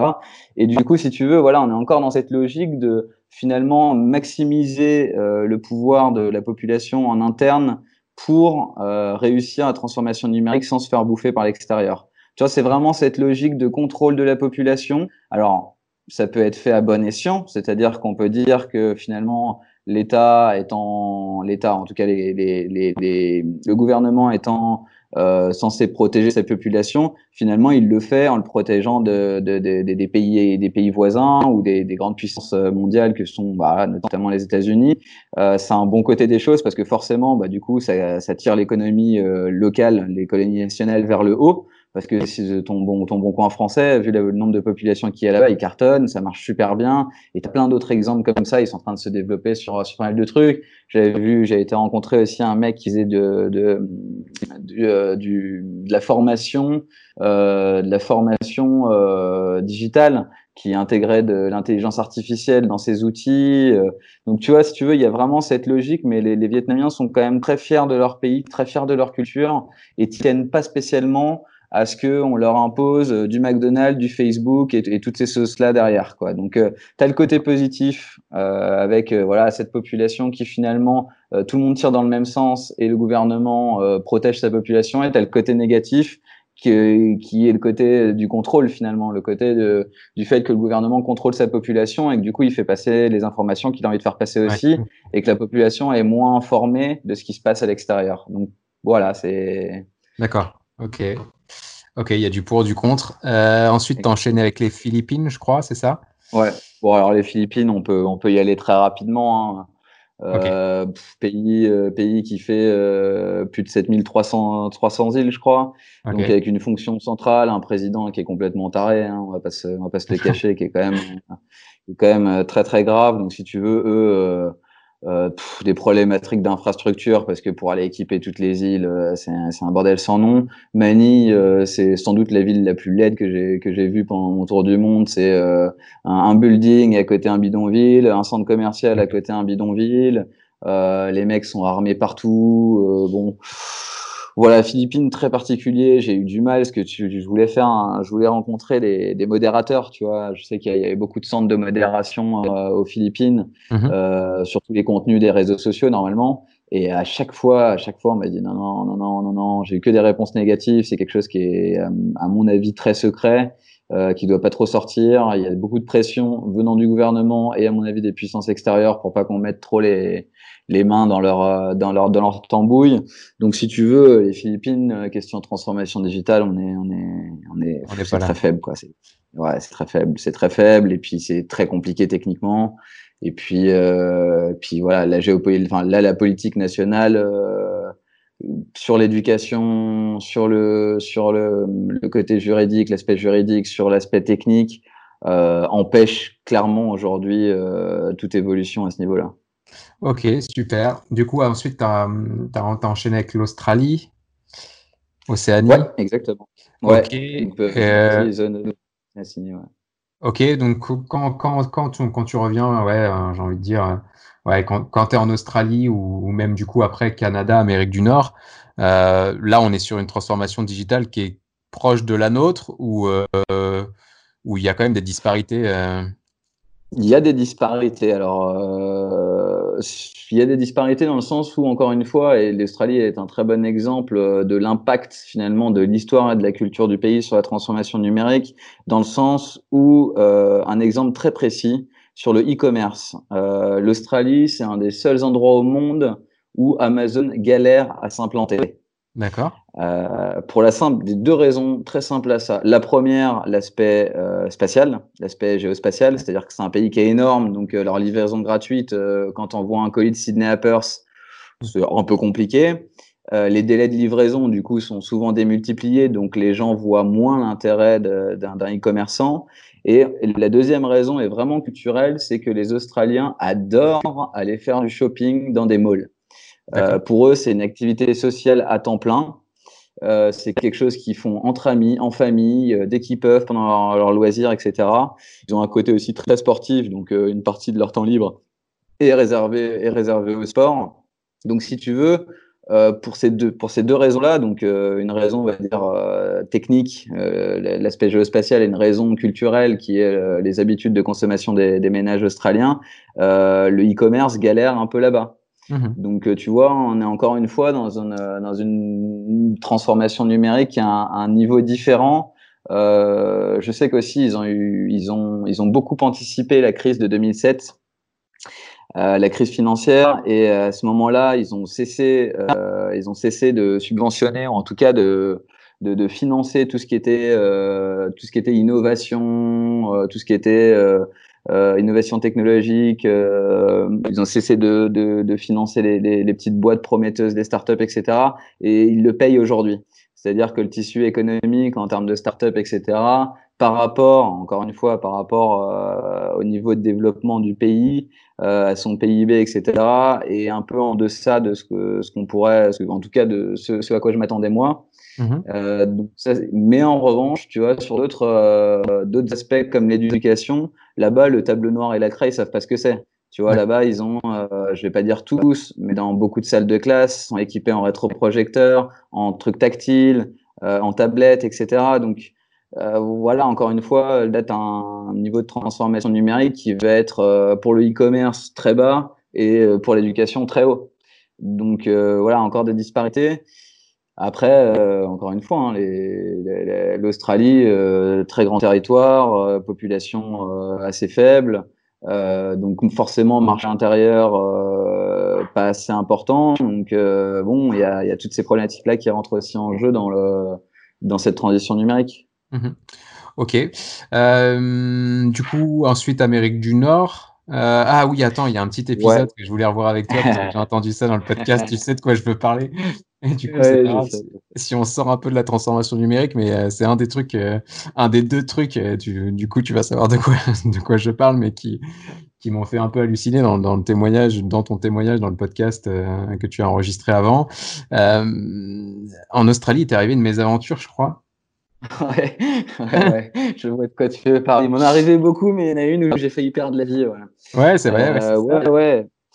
Bah, écoute, on était au, au, nord de, au nord de la côte est australienne. Euh, et puis on, a, on, est, donc on avait loué, on avait loué un van, on se baladait euh, dans la nature. Euh, là, on est vraiment parti deep, deep, deep, on va dire, euh, comme des Robinson Crusoe. Et à un moment, on se retrouve près d'une près d'une petite rivière et il y a un oiseau énorme qui surgit d'ici, un oiseau qu'on appelle un casoar, et je crois qu'il est endémique d'ailleurs à cette zone précise de l'Australie. Et en fait, moi, je sors du van à ce moment-là avec, je crois, ma bière et je sais plus, un bounty emballé ou je sais pas, un gâteau, tu vois, un truc à la con. Et là, des hautes herbes surgit ce, ce casoar. Donc c'est quand même un oiseau euh, qui ressemble un peu à un dinosaure. Qui fait 1 mètre, 1 mètre 70, euh, des griffes de 12 cm, euh, une crête en os de 30 cm sur la tête, qui vient vers moi. Donc au début, je me dis attends, ça reste, ça reste un oiseau, qu'est-ce qu'il va me faire quoi Et puis en fait, tu sens que tu, sais pas, à l'instinct, je me retrouve finalement dans plus dans la dans la position du chassé que du chasseur. Et, euh, du coup, ma copine me dit non, mais attends, rentre, rentre dans le van, rentre dans le van. Donc, euh, je fais quelques pas de côté. Je vois que là, le casoar essaye de me couper la route. Donc je, là, j'ai clairement conscience que c'était moi qui étais chassé et pas, et pas l'inverse. Et du coup, j'ai couru jusqu'au van. Elle a fermé la porte juste derrière moi. Je me suis retourné. J'avais la tête du casoar face à la vitre. Ensuite, il nous a, il nous a, il nous a un peu, euh, il a tourné autour du van pendant une vingtaine de minutes en attendant de voir si on sortait, s'il y avait quelque chose, euh, s'il pouvait bouffer quelque chose, nous bouffer nous. Donc euh, ouais, ouais, un peu, voilà, j'aurais pu être éviscéré par un casar, tu vois. Ça, c'est pour ajouter un peu de les bonnes expériences au voyage. Ce ne serait pas un vrai tour du monde si tu n'avais pas eu d'embrouille. euh, ça, c'est clair. Et du coup, pour en revenir un peu à la transformation euh, numérique, euh, vu que maintenant, tu... on part un peu sur des pays hein, bah, un petit peu plus matures, j'ai l'impression, sur le sujet. Enfin, si on parle d'Amérique du Nord notamment, et, et, même d'Australie, on est peut-être un peu plus mature de ce qu'on a pu voir sur, sur, la partie Asie de, de chez toi. Euh, je sais que du coup, la, fin, la transformation numérique telle que nous on la vit en France, tu as une vraie problématique de conduite du changement, euh, de problématique de peur des humains, que ce soit des collaborateurs ou des populations, et que du coup, pour adopter, euh, euh, bah, que ce soit un nouvel outil ou une nouvelle plateforme ou un nouvel, un nouveau business ou un nouveau modèle pour faire du commerce, etc., il y a, y a des craintes qu'il faut réussir à lever pour justement avancer ce progrès-là ces, ces peurs-là, c'est des trucs que tu retrouves chez toutes les populations. Euh, Est-ce que c'est cette peur et cette conduite du changement euh, est aussi bien identifiée par peut-être les, gouvernements euh, ou les institutions. Est-ce que, est-ce qu'il y a des choses qui sont mises en pratique euh, dans ces pays-là pour pour faciliter la transformation et le confort des, des populations? Alors Euh, bon, et, encore une fois, l'Australie et le Canada sont, sont, des cas différents. Et je vais dire, la seule chose qui les rassemble, c'est finalement le, les proportions qu'ont leur pays par rapport à la, la, densité de population et la taille du pays. Mhm. euh, maintenant, au Canada, j'ai rencontré quand même pas mal d'acteurs. Alors déjà, ils sont, ils sont quand même très avancés. Hein. Enfin, je veux dire, il n'y a pas de, il a pas de grosse différence hein, entre la France et moi, j'ai fait toute la partie Québec. Hein. Je n'ai pas fait la partie, on va dire, euh, américaine, en tout cas anglophone du, du Canada. Je me suis mhm. Concentré sur le Québec. Euh, le Québec, euh, bon, à, quelques détails près, c'est à peu près comme la France. Et il retrouve exactement les mêmes, euh, peurs, les mêmes freins à, cette transformation que qu'en France ou qu'en Europe en, général. Maintenant, j'ai l'impression, j'ai eu l'impression que le gouvernement essayait vraiment, enfin en tout cas le gouvernement du Québec essayait vraiment de mettre en avant des initiatives, d'impulser euh, de, de, de, du changement, que ce soit par l'éducation, par les investissements dans le tissu de start-up, euh, par les encouragements euh, euh aux, aux, sociétés spécialisées dans la transformation numérique, euh, par, par tous les moyens, ils en parlent beaucoup. Montréal, c'est une ville qui est aussi très dynamique, donc voilà, il y, a, il y, a, un vrai melting pot à la base qui favorise aussi cette, cette transformation. Maintenant, dans toutes les entreprises, euh, il y a une problématique euh, qui, est, qui est assez commune, c'est souvent qu'il n'y a pas de fonction numérique, il n'y a pas de fonction euh, transversale dans l'entreprise, il n'y a pas de fonction numérique finalement au sein des entreprises. Euh, ce qui est quand même globalement le cas aussi en France encore aujourd'hui. Et euh, si tu veux, ça, ça gêne parce que le top management finalement euh, est pas spécialement euh, sensibilisé à ces problématiques-là, ce qui fait que finalement euh, ils achètent des outils sans savoir s'en servir. Donc ça, c'est un premier problème. Et ils l'imposent ensuite à leurs salariés qui savent pas non plus comment s'en servir et qui se disent oulala, mais je comprends rien, me foutre dehors. Donc, si tu veux, il manque dans la construction des entreprises, en tout cas ce que j'ai pu en voir, les échanges que j'ai pu avoir avec les différents acteurs, il manque cette, euh, ce département transversal qui viendrait euh, au niveau du au niveau du top management, qui viendrait un peu euh, traiter tous les tous les autres, donc market, business, finance, tout ça, qui viendrait un peu réguler tout ça et, et éduquer finalement, former, avoir un discours pédagogique pour que finalement après chaque manager de chaque département puisse comprendre les problématiques et l'intérêt des, des, outils digitaux, et puis ensuite euh, faire passer ce discours pédagogique aux, unités, à leurs unités, quoi, à, leur, à, leur, à leurs différents, à leurs différents collaborateurs. Donc euh, voilà, il y a, je pense que c'est un premier frein, en tout cas au Canada, c'est un premier frein, c'est voilà, c'est d'avoir cette notion transverse, d'avoir cette fonction transverse dans l'entreprise qui touche aussi bien, qui est entre le, le, grand dirigeant et, euh, et, le collaborateur, on va dire, de base, d'avoir euh, voilà un département qui s'occupe de, de manager la transition finalement, quoi, de voilà la conduite du changement. D'accord, ouais, bah, carrément. Bah, ça, du coup, c'est hyper rassurant euh, pour nous, Français, puisque cette problématique-là, on l'a aussi clairement chez nous. Moi, je compte pas, mais euh, euh, moi, du coup, j'ai pas fait le tour de, du monde, mais j'ai presque fait le tour de France de la transformation numérique. Et, et, effectivement, on voit les mêmes problématiques. Enfin, les, le sujet du CRM est un sujet qu'on connaît tous. voilà, typiquement. On, voilà, on investit dans un CRM, on ne dit pas quel CRM on va choisir, on te l'impose, on t'impose une demi-journée de formation en te disant, voilà, tu vas savoir l'utiliser et tu vas l'utiliser tous les jours derrière. Et non, bah, le mec, il comprend pas pourquoi on change de CRM, il comprend pas la valeur ajoutée, euh, il a des changements dans son quotidien euh, euh, qui forcément le mettent en difficulté, et du coup, il est pas accompagné là-dedans, et c'est hyper brutal. Ouais, c'est quelque chose que tu as retrouvé du coup au Canada. Ouais, je l'ai retrouvé. Et puis ça, ça vient aussi, ça vient aussi d'une mauvaise compréhension. À mon sens, encore une fois, c'est une généralité. Je peux pas rentrer dans le détail parce qu'il y a des contre-exemples, mais ça vient aussi d'une mauvaise compréhension des dirigeants d'entreprise de, de la plus-value du numérique. C'est-à-dire que quand ton, quand ton big boss euh, ne comprend pas pourquoi il faut un CRM, parce que de toute façon, il vend bien ses produits sans CRM, si tu veux, derrière, comment tu peux demander aux collaborateurs de base de, de, de comprendre? Donc, euh, au bout d'un moment, euh, le, le, le, big boss, il lit partout, on lui dit partout, oui, mais il faut que tu transformes numériquement. Donc, il se dit, bon, bah, allez, ok, j'ai compris vite fait ce que c'était un CRM, je vais en implanter un, je vais faire venir une boîte extérieure euh, qui va s'occuper de ça, etc. Donc voilà, il développe un outil, un CRM, euh, sans avoir d'ailleurs, la plupart du temps, sans avoir récupéré les besoins auprès des auprès des collaborateurs de base, qui sont quand même, on va dire, la force de travail, qui, qui ont conscience des problématiques opérationnelles. Euh, sans avoir récupéré ces informations-là, il t'impose un CRM et du, du, du, coup derrière ça peut être que la catastrophe. Parce que si tu veux entre le, le, le dirigeant qui lui-même n'a pas conscience de l'utilité de l'outil, la boîte externe qui va être là pour développer le CRM, l'implémenter, former, qui elle souvent et ça, ça arrive quand même dans de nombreux cas euh, est là pour faire du business et finalement euh, livre qu'une moitié de produit entre guillemets. Puisque si tu livres un produit et que les gens sont pas capables de s'en servir c'est que quelque part tu as mal fait ton job et ensuite, la troisième partie, qui sont les collaborateurs qui sont complètement paniqués parce qu'on leur change leur, euh, leurs habitudes sans leur rien à expliquer, etc., ça ne peut pas marcher. Ouais, clairement, clairement. Mais c'est marrant parce que du coup, en t'écoutant parler, je refais un peu le parallèle avec le Laos de tout à l'heure. Et je me dis que moi, le premier, hein, je suis euh, toujours à dire euh, à une boîte chez, dans laquelle je vais, putain, vous avez pas de CRM, qu'est-ce que vous foutez Il est temps d'investir, etc.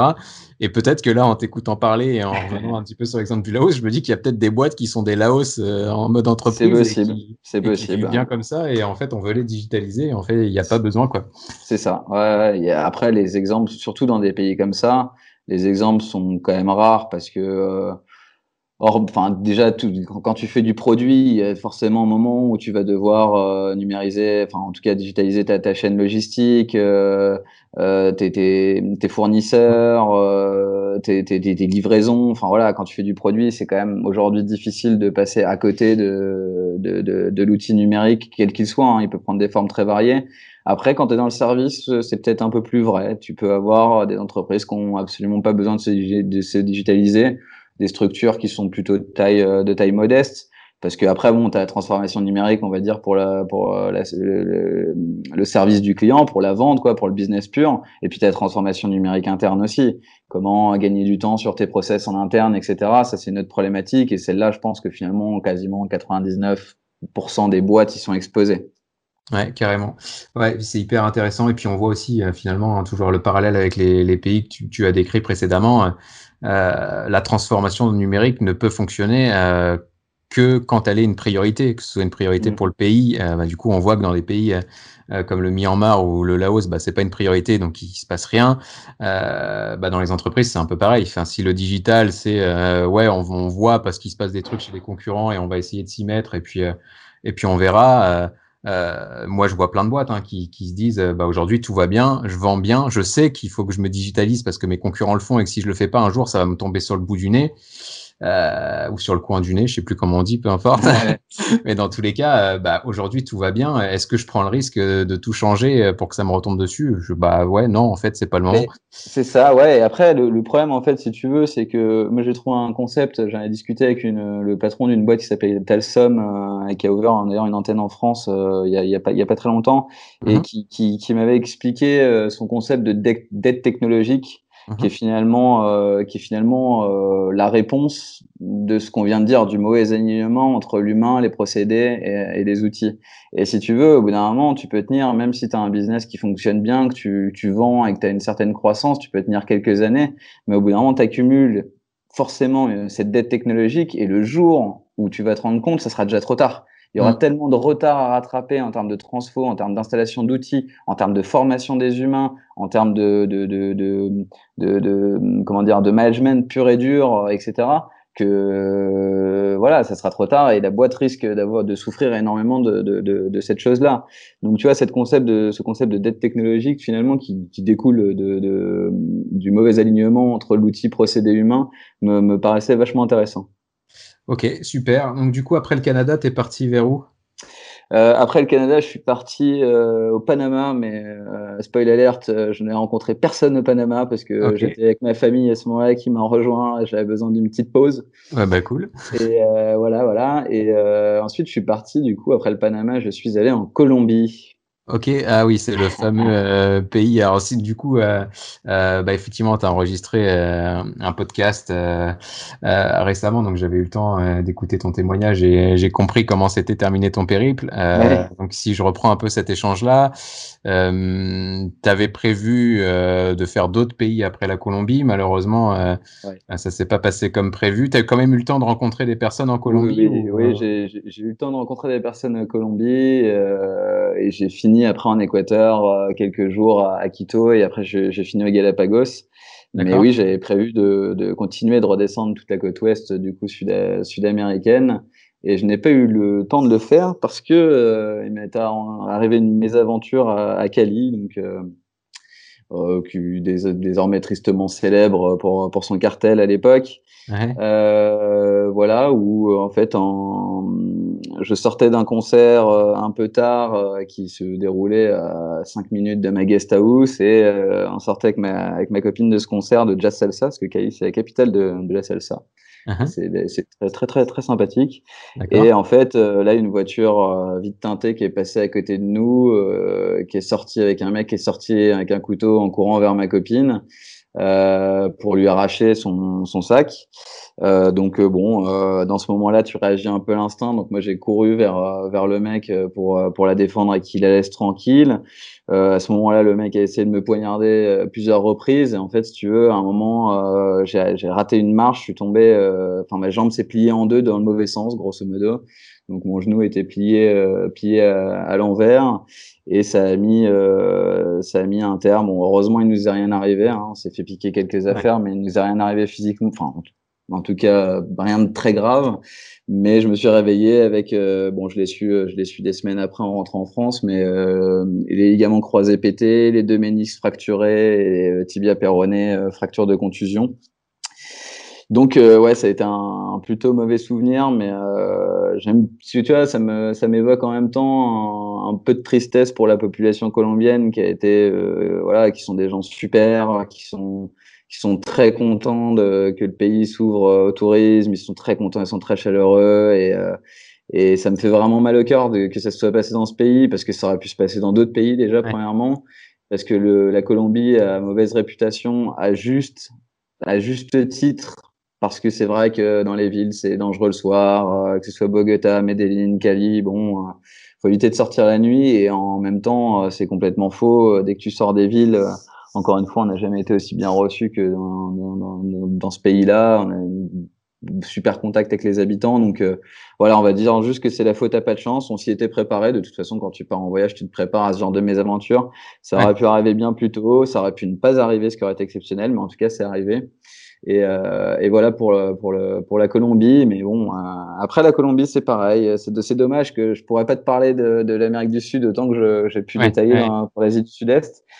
Euh, mais euh, la Colombie, c'est un, un, cas aussi intéressant de, de transformation numérique. D'accord. Dans quel sens du coup? Enfin, quel niveau de maturité euh, Quels Alors, le niveau de maturité est assez faible. Alors, encore une fois, je fais une généralité. Il ouais, euh, faudrait faire des couleurs avec rouge, orange, vert, et ouais. puis rentrer dans le détail. L'impact, encore une fois, de, de, de, de, la politique et de l'histoire du pays est énorme sur la transformation numérique. Euh, tu prends une ville comme Bogota qui fait des, des, des dizaines de kilomètres carrés, euh, c'est incroyable. Chacun a une voiture parce qu'encore la voiture aujourd'hui c'est un signe de richesse pour euh, pour les Colombiens. Uh -huh. donc tu vois, j'ai rencontré une petite start-up qui montait des e-bikes là-bas. Ça, ça commence à cartonner parce qu'ils sont férus de vélo comme, comme tu dois le savoir, avec notamment le dernier vainqueur du Tour de France ou l'avant-dernier ouais, euh, qui, qui, est colombien. Euh, voilà, donc euh, il se passe des choses, mais tu vois, par exemple, le système bancaire est très frileux parce que euh, tout se fait en cash et qu'ils ont peur du blanchiment d'argent. Euh, L'État avait promis il y a quelques années de, de donner accès à Internet un peu partout et l'a plus ou, plus ou moins fait. Tu as quand même une bonne couverture réseau un peu partout. Le taux d'équipement euh, en mobile euh, a monté. Euh, les entreprises sont structurées, mais on est, on est loin encore des niveaux de... On est plus proche de certains pays d'Asie euh, que, de, des niveaux euh, de, l'Australie ou de l'Amérique du Nord euh, ou de, de l'Europe dont, on, dont on vient de parler. Ok, ok. Alors du coup, euh, avant de passer à la phase conclusion, euh, je me suis noté quelques quelques questions, euh, notamment une qui est une question qu'on pose souvent aux personnes qui vont à, l'étranger. Là, du coup, d'un point de vue de transformation digitale, comment nous en France on est perçu Est-ce qu'on est perçu plutôt comme un modèle? J'imagine que là, c'est pareil, ça, ça, va dépendre un peu des zones, mais est-ce qu'on est plutôt un modèle ou est-ce qu'on est plutôt Est-ce que certains pays nous regardent un peu euh, en ayant la volonté justement de challenger ce que nous on a fait. Tout à l'heure, tu disais que notamment euh, le leapfrog hein, en Asie, euh, de ouais. dire bah vous, vous avez mis 20 ans à faire ça, bah ouais, on est peut-être en retard, mais nous, ce que vous avez fait en 20 ans, on va le faire en 3 ans. Euh, voilà, comment ça se passe Comment nous on est perçu Est-ce que euh, alors, euh, je vais te dire les choses de manière très crue. la transformation numérique de la France, aucun pays, aucun, aucun interlocuteur que j'ai pu avoir, hormis un peu au Québec évidemment, ils s'en foutaient tous. Ils s'en foutaient royalement. On va dire que le modèle, le modèle pour la plupart des gens quand ils parlent des pays occidentaux, c'est même pas l'Europe, c'est les États-Unis. Euh, globalement, euh, ils se comparent aux États-Unis. Ils sont euh, au courant de, de, de Uber, enfin voilà, tout ce qui est tous ces concepts de Uberisation, etc. Voilà, c'est, ce sont les concepts desquels ils sont les plus proches. Après, tu as les concepts chinois, etc. Mais bon, c'est vraiment particulier à l'Asie du Sud-Est. Mais globalement, sinon, c'est le, le, modèle ultime, c'est les États-Unis. Hein. Voilà, la France, l'Europe, pour eux, c'est enfin globalement, c'est vieillissant. Euh, je pense qu'ils nous mettent grosso modo dans la même case que les États-Unis, quoi. C'est les Occidentaux. Euh, Point final. Donc euh, bon, les, les, ils considèrent que l'Europe, les États-Unis euh, sont, sont dans le même paquet. Euh, les, ils prennent, ils prennent principalement pour modèle les US, quoi. Ok, ça marche. Bon, du coup, j'imagine que euh, quand on sort d'un voyage comme celui-là, forcément, euh, c'est bateau ce que je dis, hein, mais on est forcément transformé, euh, tant personnellement que professionnellement. Est-ce que tu as des leçons que tu as tirées de ce voyage-là, ou en tout cas des, des, des, choses qui font que tu vas, que tu vas changer euh, ta carrière ou euh, peut-être le, chemin que tu t'étais tracé euh, dans ton job? Ouais, alors bon, première, alors c'est bon, c'est un peu différent personnellement que professionnellement. Je vais pas trop m'étaler sur le personnel parce que ça n'a pas, ça n'a pas grand sens. Mais bon, déjà, il y a, je pense que la première leçon, c'est l'adaptabilité. Hein. Clairement, c'est ce que je, ce que j'avais déjà répondu dans, dans l'autre podcast, c'est ce que je dis encore ici, c'est on se rend pas compte à quel point l'humain euh, peut s'adapter à tout. Donc euh, forcément, euh, moi j'ai déjà un parcours où j'ai fait pas mal de choses, j'ai dû m'adapter à pas mal de milieux différents, etc. Donc ça, ça, a toujours été une force et ça l'est encore plus aujourd'hui. Donc à titre professionnel, je pense que c'est une grosse force avec une connaissance forcément, forcément des apprentissages euh, nés de, de, toutes ces rencontres super riches sur la transformation numérique qui est un axe un peu professionnel que, que j'aimerais bien, je vais continuer à nourrir et continuer à développer en, en, travaillant un peu plus, en essayant de séparer mon temps entre la com digitale et un peu plus d'accompagnement, de conduite du changement comme ça dans les entreprises euh, à ce niveau-là. Et puis, euh, autre, euh, autre conclusion aussi, euh, on n'en a pas parlé, mais c'est un sujet qui est, qui est très intéressant. Je suis, je suis passé par la Nouvelle-Calédonie, euh, qui, est, qui est un endroit dont je suis, je suis vraiment tombé amoureux. Et euh, je compte, on compte euh, s'y installer là en septembre, partir, partir vivre là-bas et travailler. Voilà. Alors ça rejoint un peu le, le professionnel, même si c'est d'abord un coup de cœur, un, un, coup, un coup de cœur perso. Euh, le professionnel, c'est-à-dire que j'ai rencontré des gens là-bas qui commencent à réfléchir euh, à la transformation numérique dans un monde écologique. D'accord. Et euh, je pense que clairement, euh, on n'aura pas le choix. Hein. Il y a un moment où il va falloir se rendre compte un peu de l'impact euh, de l'activité humaine et, de la, et le coût de la transformation numérique sur euh, sur l'environnement et qu'il va falloir trouver des solutions. Et euh, du coup, c'est un sujet que j'ai vraiment envie d'exploiter là-bas. Euh, c'est un sujet sur lequel j'ai envie de faire de la recherche, de, de travailler. Et puis, euh, tu sais, là-bas, c'est un, en Nouvelle-Calédonie, le, le, le, PIB repose énormément sur euh, l'industrie, notamment l'industrie du nickel. Sauf que les mines de nickel vont finir par s'épuiser, hein, parce que c'est une ressource, euh, une ressource épuisable. Et, euh, et, du coup, ils vont avoir besoin de changer, on va dire, pour euh, parler vulgairement, le business model du, du, pays entier, même si, bon, je sais que c'est un com, hein. c'est pas un pays, mais voilà, c'est une petite partie de la France. Euh, à l'autre bout du monde, ils vont devoir changer le business model et ça va passer par des forcément une partie du numérique, ça va forcément passer par euh, trouver des solutions euh, grâce à l'environnement. Et c'est un des, des, environnements au monde les plus préservés. Il y a beaucoup de choses à faire, euh, breveter des colorants naturels, étudier scientifiquement certaines certaines sortes de poissons qui se régénèrent pour traiter des pour traiter le cancer, pour traiter des maladies, pour pour plein de choses et ils vont avoir besoin de, justement de changer un peu leur, leur fusil d'épaule. Et, euh, et c'est un projet qui me paraît passionnant. Et du coup tu vois finalement pour poursuivre un peu maintenant que j'ai travaillé un petit peu j'ai un peu un peu ouvert mon point de vue sur la transformation numérique j'aimerais bien être euh, dans les premiers à réfléchir vraiment en profondeur sur la transformation numérique dans un monde euh, écologique. D'accord, super intéressant. Du coup, c'est euh, un, truc que tu as déjà organisé, qui est calé et tu pars ou alors tu prends un billet pour septembre et tu Non, non, j'ai des, justement j'ai rencontré des, des, gens super sur place qui avaient, qui avaient, des, qui avaient de beaux projets. Euh, ils ont une règle euh, là-bas. On m'a proposé un boulot, mais c'était pour février, donc euh, j'ai dû récupérer ma jambe entre temps parce que euh, voilà, hein, ça a été quand même un peu long. Mais euh, ouais, il y a ce projet justement de travailler sur. Alors bon, évidemment, la transformation numérique là-bas est pas celle de, pas celle, pas au niveau entre guillemets, celle de la métropole. En revanche, cet axe de, de, de, comment optimiser finalement les bénéfices du numérique en les associant avec la préservation de l'environnement me paraissent euh, me paraissent vraiment vraiment super. Du coup, euh, ils recrutent pas à distance, mais euh, j'ai un petit coup de fil à passer en arrivant et je pense que je pense que ça devrait le faire quoi. Ok, super, c'est super cool. Euh, bah, très bien. Euh, du coup, bah, tu réponds un peu à ma question, à la question suivante que je voulais euh, te poser, qui était bah, qu'est-ce qu'on peut te souhaiter pour les, les prochains mois? Bah, Du coup, plein de réussite en Nouvelle-Calédonie et, et, ce sera top. Du coup, une question que je pose bah, à tous les invités que, que, je reçois sur sur le terrain. Est-ce que tu as une personne en tête, ou peut-être même plusieurs, que tu souhaiterais ou que tu me recommanderais d'inviter pour un prochain numéro?